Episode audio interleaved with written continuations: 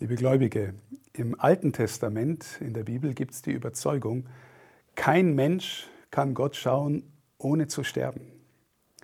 Das ist eine Überzeugung, die wir auch im Neuen Testament nochmal finden und eigentlich ist sie auch richtig.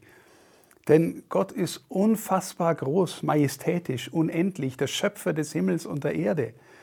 Und dem zu begegnen, der, wie es auch heißt, heller ist als tausend Sonnen, das hält ein Mensch wie du und ich normalerweise nicht aus, ohne zu vergehen. So, wir suchen Gott und wir spüren, wir sind darin begrenzt. Also ist die Erzählung der Schrift immer wieder, Gott sucht uns.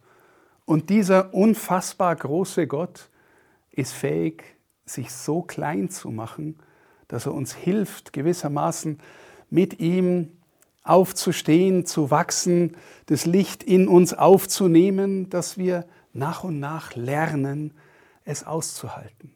So wie wir nach und nach lernen, auch zum Beispiel in die Sonne zu schauen, wenn wir aus der Dunkelheit kommen. Wir brauchen eine Zeit, wir brauchen eine Gewöhnung, wir brauchen eine Gewöhnung an den Weg mit Gott, weil wir natürlicherweise das nicht so gewohnt sind. Und das ist das Geheimnis von Weihnachten. Gott kommt uns in aller Zärtlichkeit, in aller Liebe, in aller Stille entgegen.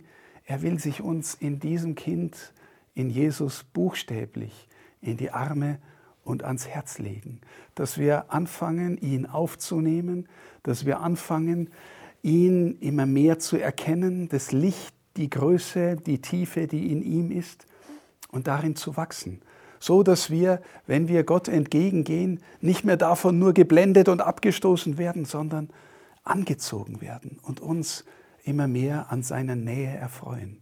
Denn das will Gott, auch an Weihnachten, uns in seine Nähe ziehen, damit unser Leben froh wird und sinnvoll und tief wird, trotz allem, was es da auch noch gibt. Ich wünsche Ihnen etwas von dieser lichtvollen Erfahrung an Weihnachten. Gottes Segen für Sie und Ihre Lieben.